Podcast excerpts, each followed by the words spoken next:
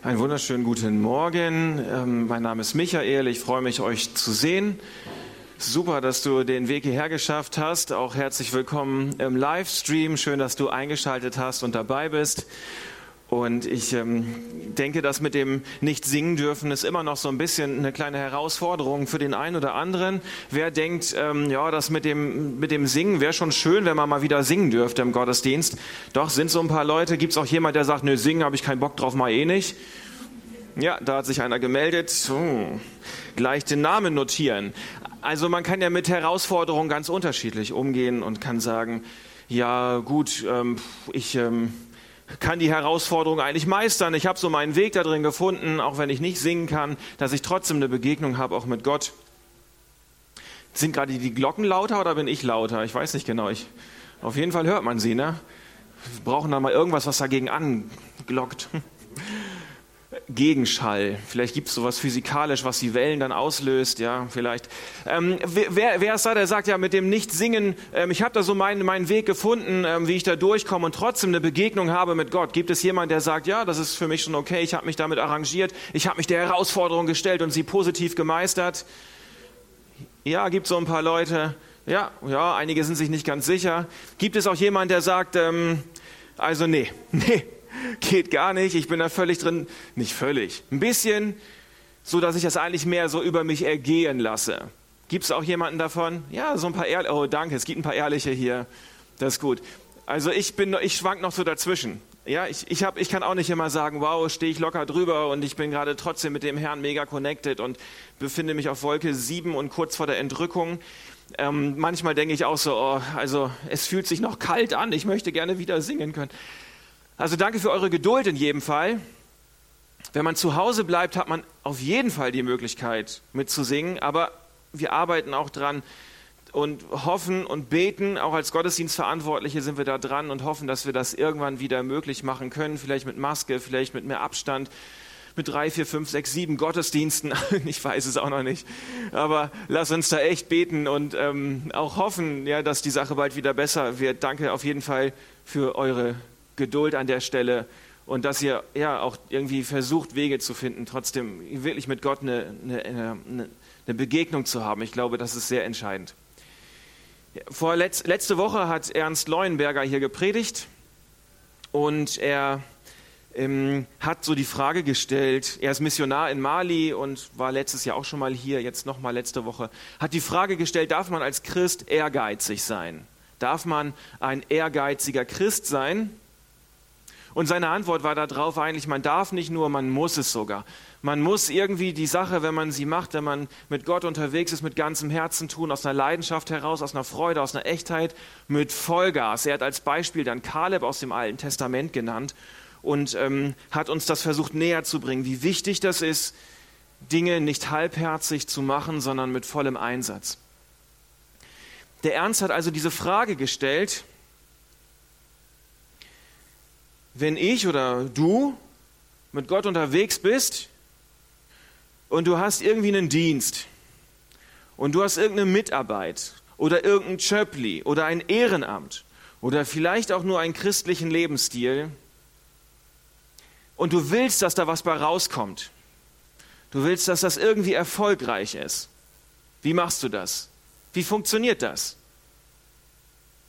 Also ich denke, jeder möchte, dass das, das was er tut, fürs Reich Gottes, für die Kirche, dass es irgendwie Sinn macht, dass was dabei rauskommt. Aber wie soll das funktionieren? Was gibt es da so für Möglichkeiten? Und Ernst sagt, eine ist ganz klar, Gott mit ganzem Herzen nachzufolgen und das wirklich voll zu tun. Das Ziel ist ja nicht, wenn du irgendwo ähm, in der Mitarbeit oder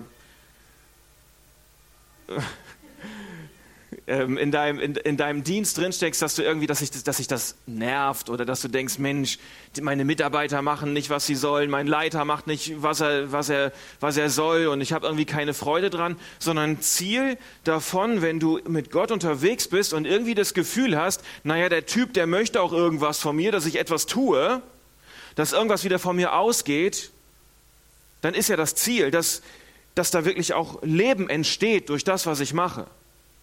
Und dass das Ganze nicht irgendwie in einem Frust, in einem Generv, in einem äh, will nicht, mag nicht, alle doof, ich doof, Gott doof, der Nächste doof, sondern dass ich da irgendwie Spaß dran habe, oder?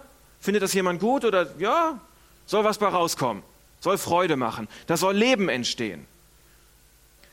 Und ich glaube, es gibt unterschiedliche Sachen, auf die man da beachten möchte. Und ich möchte heute ein paar Punkte durchgehen. Vielleicht bist du an irgendeiner Stelle in deinem Leben mit Gott und denkst, ja, da könnte vielleicht noch mehr bei passieren. Ich mache hier und da schon was, aber da fehlt mir irgendwie der Output. Da fehlt irgendwie das Ergebnis. Da fehlt irgendwie, dass wirklich Leben entsteht und ein Unterschied geschieht durch das, was ich tue. Und ich werde ein paar Punkte aufgreifen, die ich auch schon die letzten Wochen öfter erwähnt habe und werde dann noch einen Punkt oben raufsetzen, den ich noch nicht erwähnt habe und der mega wichtig ist. Aber zentral ist erstmal, jemand hat dich zum Auftrag. Ich habe das vor ein paar Wochen schon mal gesagt und ich glaube, dass es ganz wichtig ist, dass es ein wichtiges Fundament ist. Vielleicht bist du hier und du kennst Gott noch nicht. Dann hat Jesus erst einmal einen Auftrag an dir. Bevor du etwas tun musst, sagt Jesus, ich bin für dich gestorben, als du noch Sünder warst. Ich bin auf diese Erde gekommen, als die Menschen es überhaupt nicht verdient hatten. Aber dasselbe gilt auch für jeden, der schon lange mit Gott unterwegs ist, und zwar jeden Morgen jeden einzelnen Morgen, wenn ich aufstehe, das Erste, was, was in meinem Gedanken drin sein darf, ist nicht, ich muss jetzt etwas tun. Ist nicht, ich muss jetzt irgendwie Bibel lesen. Ich muss jetzt beten. Ich muss jetzt irgendwie nett sein. Das Erste, was sein darf, ist, dass Gott einen Auftrag an mir hat. Dass ich mich auch einfach dahin stellen, hinsetzen, hinlegen, hinknien darf ich stehe auf aus dem Bett, ich mache mich vielleicht ein bisschen frisch und sage, Gott, danke, dass du mich segnen möchtest. Danke, dass du mich füllen willst. Danke, dass ich Kraft haben darf von dir. Danke, dass du mir dienen möchtest. Gott ist ein Gott der Menschen, der dir dienen möchte. Und diese Reihenfolge ist so immens wichtig, dass wir das nicht vertauschen,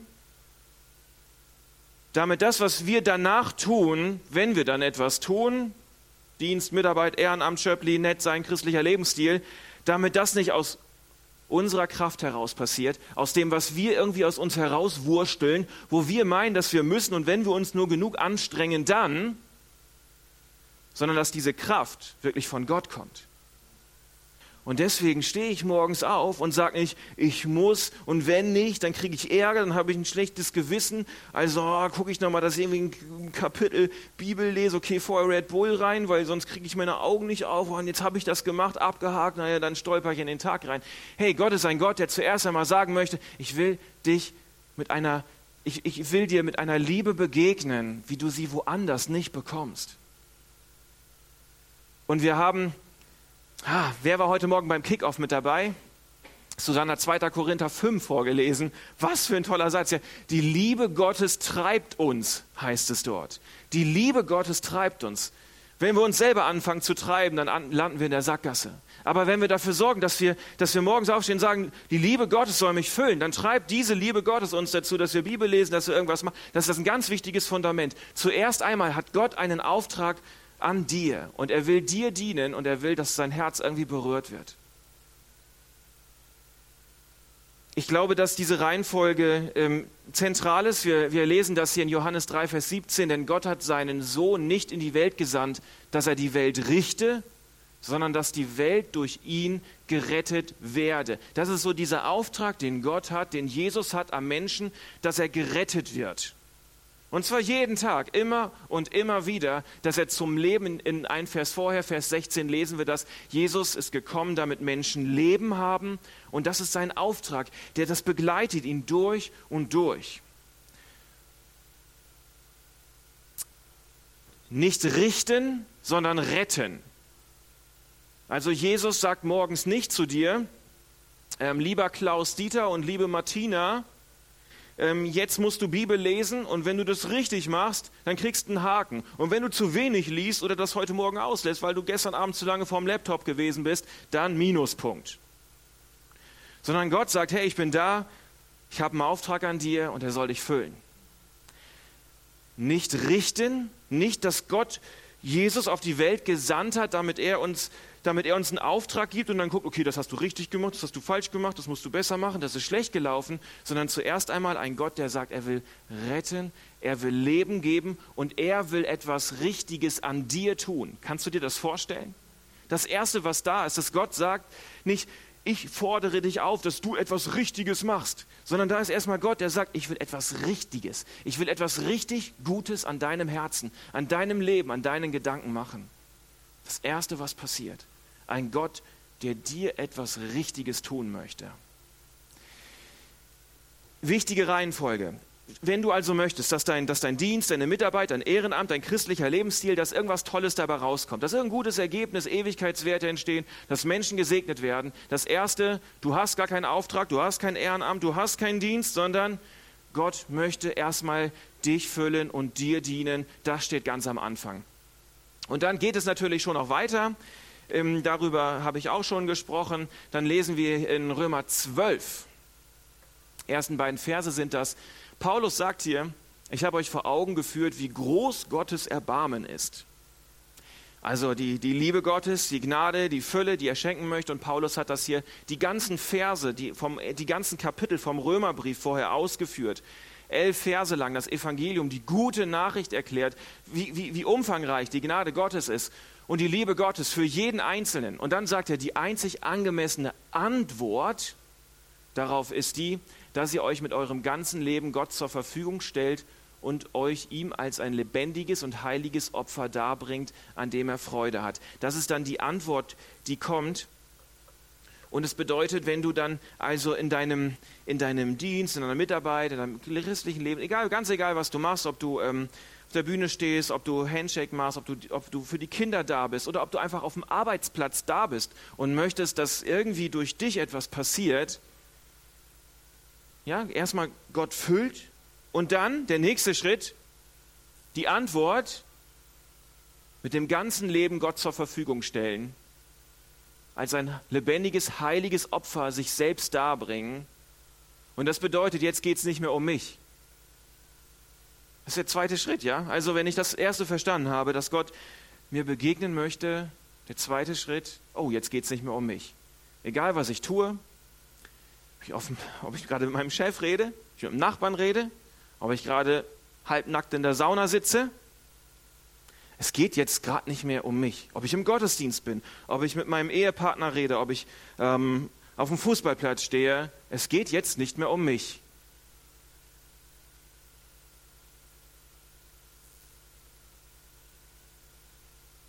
Immer noch diese Glocken, oder? Fasziniert. Das hat bestimmt eine Bedeutung.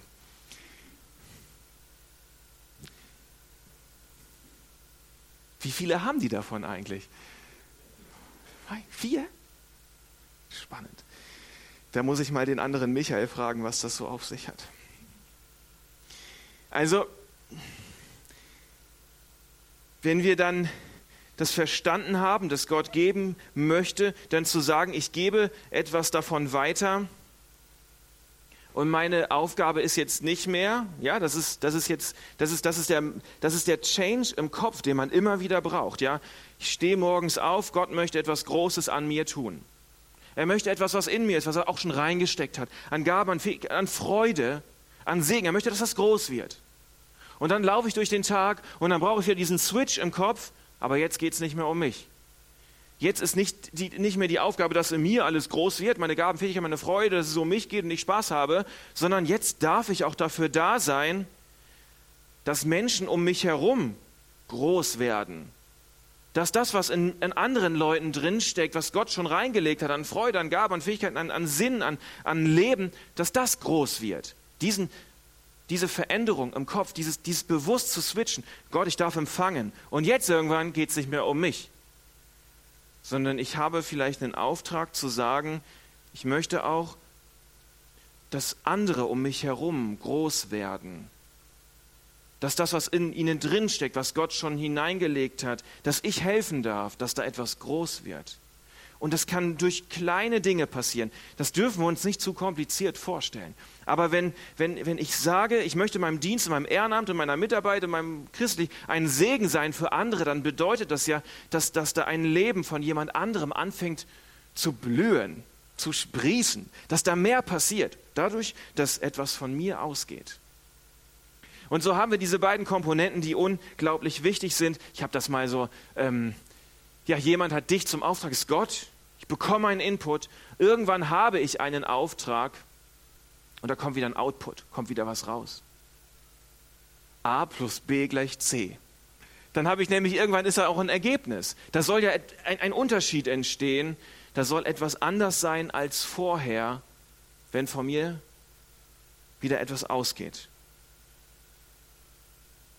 Ich glaube, dass diese Reihenfolge erstmal ganz wichtig ist und dass es auch eine, eine sehr besondere Reihenfolge ist. Wir können, ähm, natürlich sehen wir diese Reihenfolge auch im natürlichen Leben. Vielleicht mein Chef schickt mich auf eine Fortbildung, dann soll da was bei rauskommen. Meine, meine Eltern stecken, investieren in mich, dann soll wieder was dabei rauskommen.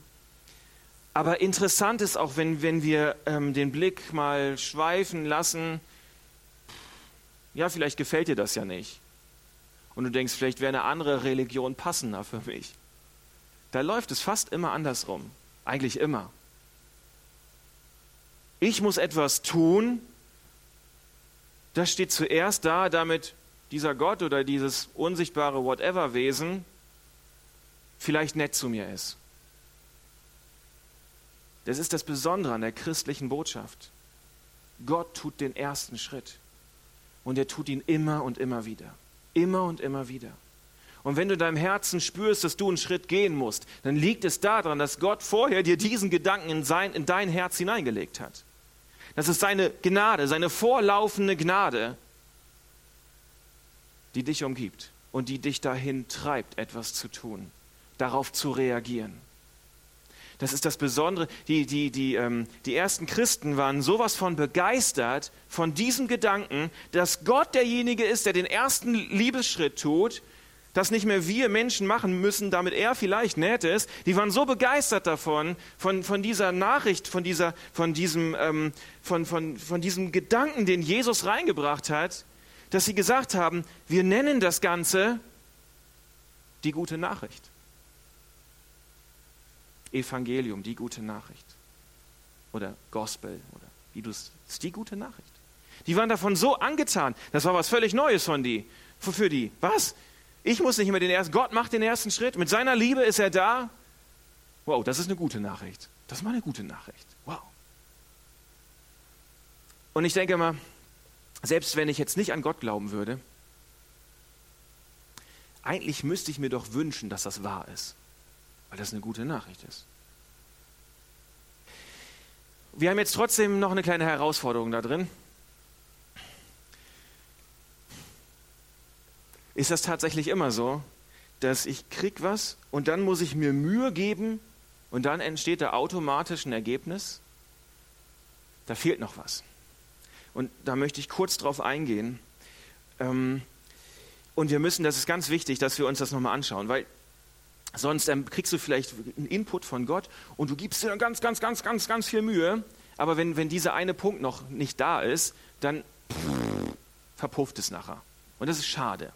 Und wir können von Paulus etwas Wunderbares lernen, was es unbedingt noch braucht, damit es ein vernünftiges Ergebnis, damit wirklich ein Unterschied da ist. Und zwar ein Unterschied, der, der in Ewigkeiten Bestand hat und der eine gewisse Tiefe und eine Beständigkeit hat.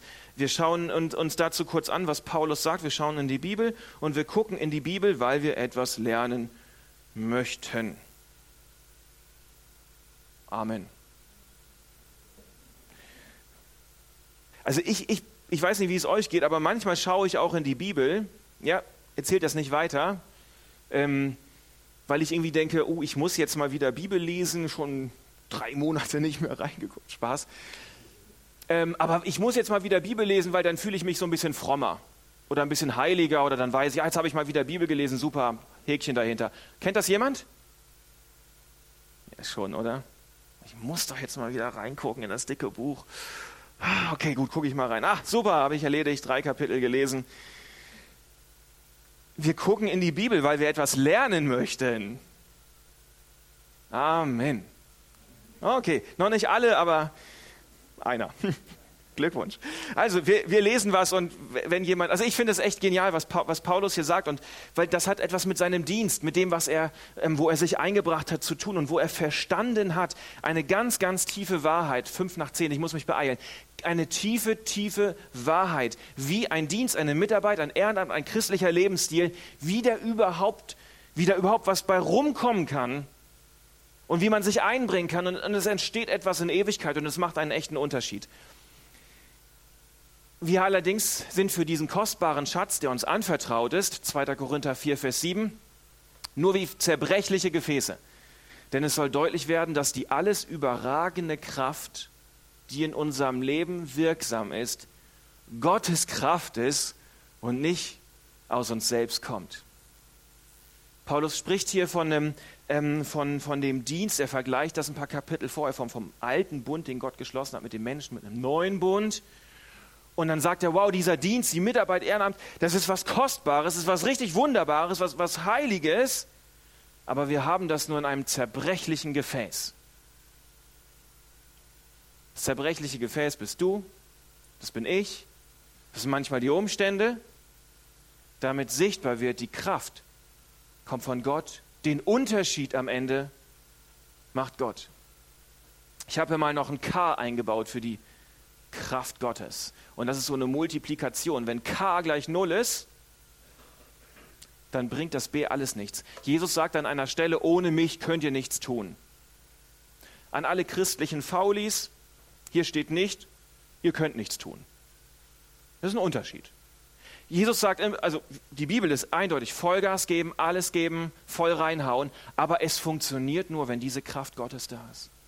Es geht nicht ohne das Wirken Gottes. Dann können wir uns abmühen, können wir uns auf den Kopf stellen, können wir Red Bull trinken, können wir drei Stunden Bibel lesen. Wenn die Kraft Gottes nicht da ist, dann ist das alles nichts am Ende. Wir kommen nicht darum, herum, ja, wenn wir wollen, dass Ewigkeitswerte geschaffen werden, dass am Ende ein wirkliches C, ein Unterschied da ist. Wir kommen nicht drum herum zu sagen, wir brauchen diese Kraft Gottes. Wir brauchen sein Wirken, dass er auf übernatürliche Art und Weise etwas tut. Das ist zentral für Paulus. Und er sagt, es wird manchmal ganz besonders dann sichtbar, wenn wir schwach sind. Damit sichtbar wird, die Kraft kommt aus Gott. Er spricht hier noch weitere Verse über das Thema. Wir kennen das Leben von Paulus und wir wissen, wie krass dieser Typ Vollgas gegeben hat und wir wissen, wie krass er mit diversen Sachen übelst gescheitert ist. Paulus ist gescheitert an anderen Menschen, die ihn nicht haben wollten, die ihm nicht die Position gegeben haben, an Kirchen, die ihn komplett abgelehnt haben. Paulus ist gescheitert an sich selber, an seiner inneren Zerrissenheit, an Unfällen, an Naturkatastrophen. Dieses Scheitern war für ihn zentral. Er hat immer wieder gemerkt, ich gebe Vollgas, ich werde alles machen, und trotzdem komme ich immer wieder an den Punkt, wo ich auch mit dem, was ich einbringe, was ich tue, wo mein Engagement ist, wo mein Herz versteht, ich scheitere immer wieder an mir selbst, an anderen Menschen, an Umständen. Und trotzdem war er mega erfolgreich mit seinem Dienst, weil er verstanden hat, dass, dass diese Wirksamkeit Gottes am Ende das Zentrale ist dass er gesagt hat, ich vertraue nicht darauf, was ich kann. Ich gebe Vollgas, aber ich weiß, ich werde auch scheitern. Ich weiß, das ist ich selber, das, was ich mache, oder andere Menschen um mich herum. Das ist manchmal wie ein zerbrechliches Gefäß, sagt er. Das läuft mal gut, es läuft mal schlecht, mal zerbricht es, mal ist es ein tägliches Generve, auch in der Kirche, auch in meinen Mitmenschen, auch auf der Arbeit. Und trotzdem gebe ich Vollgas auch wenn ich damit vielleicht scheitern werde, weil ich weiß, ich vertraue auf die Wirksamkeit Gottes. Ich vertraue nicht auf die Wirksamkeit meiner selbst. Ich vertraue nicht auf die Wirksamkeit von Umständen. Ich vertraue nicht darauf, dass andere Leute perfekt sind. Ich vertraue darauf, dass Gott selbst wirksam sein möchte. Dass es um die Kraft Gottes geht am Ende. Und das bläut den Leuten hier ein in 2. Korinther 4, Vers 7. Zerbrechliches Gefäß, du, ich, Umstände. Die Kraft aus Gott. Wow, danach, das brauchen wir. Das brauchen wir mehr. Sonst ist es und weg. Mich fasziniert dieser Paulus, wie er das schafft, das auszuhalten, Vollgas zu geben und gleichzeitig zu scheitern und trotzdem volles Vertrauen haben in Gott, in dieses Zusammenspiel. in das, in, in das Vertrauen, dass Gott selbst den Unterschied macht, dass nicht perfekte Umstände den Unterschied machen, dass nicht sein, ich gebe alles den Unterschied macht und trotzdem gibt er alles, sondern dass es Gott selbst ist. Und wir können dann ähm, uns Ausreden überlegen und diese Ausreden zeigen dann oft nur, dass wir noch nicht unser volles Vertrauen haben in die Wirksamkeit Gottes. Wenn solche Gedanken hochkommen, und das weiß ich ja nur, weil ich die selber auch habe, nee, kann nicht funktionieren, weil nicht genug Mitarbeiter da sind. Kann nicht funktionieren, weil XYZ blöd ist. Kann nicht funktionieren, weil im neuen Gebäude irgendwas nicht so wird, wie ich das gerne hätte. Kann nicht funktionieren, weil whatever. Kann es wohl. Kann es manchmal erst recht kann es manchmal erst recht, wenn die Dinge nicht so sind, wie wir sie gerne hätten, damit klar wird, die Kraft kommt aus Gott. Lassen wir doch keine Ausreden zu, ich bin noch nicht so weit, ich bin nicht heilig genug, ich bin nicht der XY ist doof, Umstände, doof, sondern glauben wir daran, dass Gott, dass es am Ende die Wirksamkeit Gottes ist, die den Unterschied machen wird. Und dafür muss ich mir das aber auch eingestehen, dass ich selber ein Stück, ein zerbrechliches Gefäß bin und eine gewisse Hilflosigkeit ist bei mir und ich es gar nicht alles in der Hand habe und es dann loslassen kann, sagt Gott, jetzt bist du wirklich dran. Also, wir wollen, wenn, wenn du erfolgreich sein möchtest in deinem Ehrenamt, in deinem Dienst, in deiner Mitarbeit, in deinem christlichen Lebensstil, morgens aufstehen, Gott, ich brauche einen Input von dir. Unbedingt, das erste. Und dann, Gott, jetzt, jetzt will ich einen Output geben, jetzt will ich Vollgas geben. Und wenn ich Vollgas gebe, will ich gleichzeitig darin vertrauen, dass du derjenige bist, der den Unterschied macht. Paulus hat hier einen besonderen Moment gehabt, dass er diese Verse so aufschreiben konnte. In 2. Korinther 4, Vers 7. Ich finde, das ist was unglaublich Tiefes, was er sagt. Ein kostbarer Schatz, anvertraut, das ist was Besonderes, aber in einem zerbrechlichen Gefäß. Damit deutlich wird die überragende Kraft in unserem Leben. Ja, das ist die aus Gott. Ich habe eine E-Mail bekommen, die ich noch vorlesen möchte zum Abschluss. Nur zwei, drei Sätze. Und ich, ich finde sie nochmal spannend, weil sie zeigen, sie zeigen etwas von, von, von dem, wie es manchmal wirklich ist. Und was uns aber dann dahin bringt, dem Wirken Gottes Raum zu geben. Unser eigenes Wirken zurückzustellen und dem Wirken Gottes Raum zu geben, der Kraft Gottes Raum zu geben, die es braucht. Und dafür können wir uns in, in, in, eine, in, ein, in eine Beziehung zu Gott hineinbegeben, wo wir verstehen, wer wir sind und wo wir auch begrenzt sind. Die E-Mail habe ich von, von Paul Herren bekommen. Der ein oder andere wird diesen Namen schon mal gehört haben. Erst wenn wir versöhnt sind mit unserer Hilflosigkeit, mit unserem Zerbruch, mit unserer Begrenztheit, mit unserem Scheitern, mit unserem Generve, mit unserer Lustlosigkeit, unserer Leidenschaftslosigkeit, unseren Umständen, wenn wir versöhnt sind damit, kommt Ruhe und Kraft in unsere Beziehung zu Gott. Es geschieht einzig dadurch, dass wir mit unserer Hilflosigkeit, unserer Leidenschaft, mit unserer Generve, mit den Umständen zu Gott kommen, vor ihm verweilen, diese Hilflosigkeit vor ihm offen halten und sein, sein Wirken zulassen. Geistliche Stärke und Widerstandskraft wurzeln in permanent eingestandener Hilflosigkeit vor dem lebendigen Gott. Damit sichtbar wird, die Kraft kommt aus ihm. Das Entscheidende kommt von ihm. Trotzdem gebe ich Vollgas. Aber die Kraft kommt, kommt von ihm. Wir singen noch ein, zwei Lieder und das Team darf nach vorne kommen und du hast einfach die Möglichkeit, nochmal dieses, das Revue passieren zu lassen. Ja, wenn, wenn du unterwegs bist mit Gott in deinem Dienst, in deiner Mitarbeit, in deinem Ehrenamt, in deinem christlichen Lebensstil, zu überlegen, wie, wie kann da was bei rumkommen? Wie kann ich am Ende, wie, wie Paulus sagt, ich habe meinen Lauf vollendet? Ja, da, da möchten wir ja hinkommen. In welche Beziehung zu Gott musst du dafür stehen?